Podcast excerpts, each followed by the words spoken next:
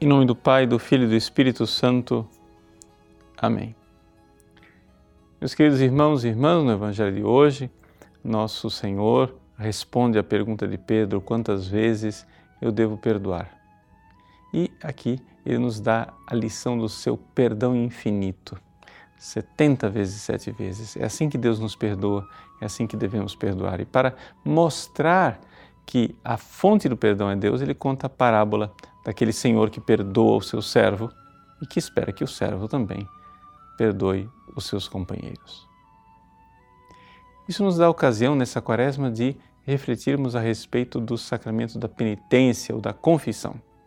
Vejam, a quaresma é um tempo em que nós especialmente devemos procurar esse sacramento. Nós sabemos que existe um mandamento da igreja que diz que nós precisamos nos confessar pelo menos uma vez ao ano.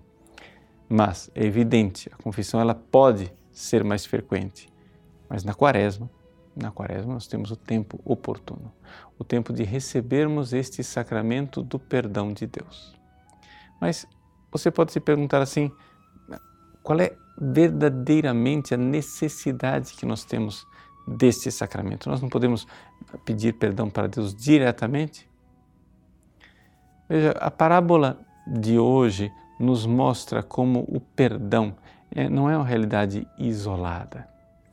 Quando Jesus no Pai Nosso diz: Perdoai as nossas ofensas, como nós perdoamos a quem nos tem ofendido, nós logo enxergamos que a ofensa e o perdão é uma realidade que, digamos, ela vai se distribuindo numa espécie de cadeia nós recebemos o perdão de Deus, precisamos dar o perdão.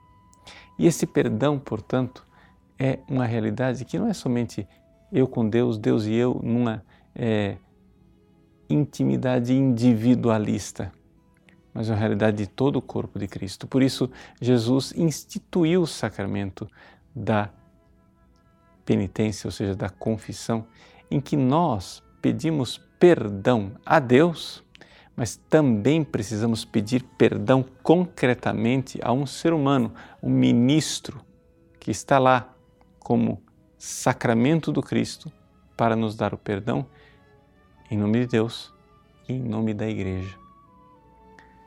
Vejam, na fórmula da absolvição, quando nós recebemos a absolvição do Padre, ele diz: ele nos concede pelo ministério da Igreja o perdão e a paz.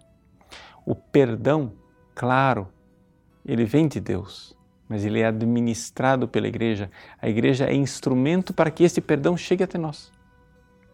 Então, não é uma questão de nós pedirmos a Deus perdão diretamente. É uma questão de nós compreendermos.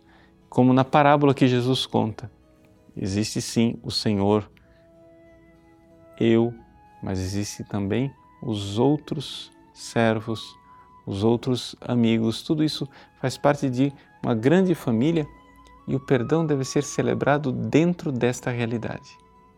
Por isso, Jesus poderia tranquilamente ter é, inventado uma outra forma de nós recebermos o perdão. Não seria necessário nós nos rebaixarmos diante de outros seres humanos. É, é muito incômodo, eu sei, é incômodo é, se confessar. Também eu, que me confesso todas as semanas, não é agradável. Não é agradável a humilhação, mas é saudável. Sim, muito saudável que nós nos humilhemos, porque ao nós confessarmos nosso pecado diante do ministro, de alguma forma nós nos damos conta do que nós realmente fizemos. Nós não temos verdadeira noção do que é o pecado.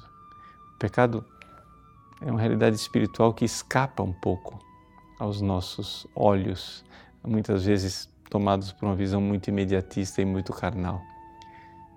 A confissão nos ajuda a pedir perdão e nos dá verdadeiramente a graça. Por isso, o mais importante ao nós confessarmos não é o pecado que nós contamos, mas é a graça que nós recebemos. Então, não tenha medo de se aproximar deste santo tribunal da misericórdia divina, não tenha medo de se confessar. é necessário que, embora seja humilhante, que você goste, goste de receber este perdão, porque é Ele que nos alimenta, é Ele que nos torna verdadeiramente filhos deste Pai do céu que a todos perdoa.